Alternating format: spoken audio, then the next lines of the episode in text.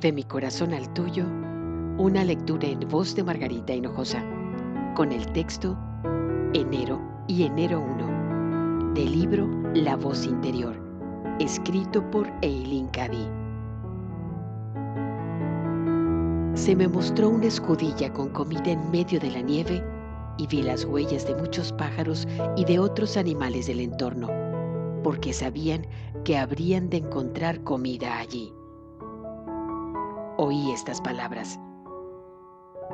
No puedes vivir solo de pan.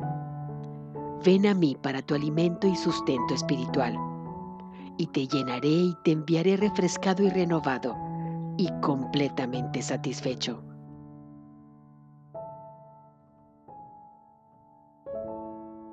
Eleva tu corazón y entra en el nuevo año sabiendo que ante ti se presentan 12 meses realmente maravillosos.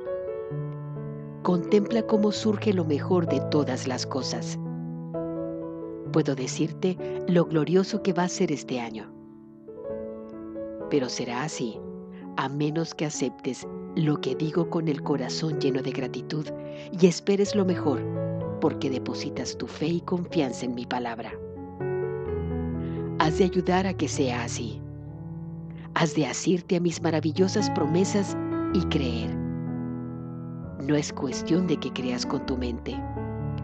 Debes creer con la intuición, con ese conocimiento interno que procede de lo más alto, que viene de mí. Visualízame caminando delante de ti, preparándote el camino, haciendo que lo que aparentemente imposible se haga posible.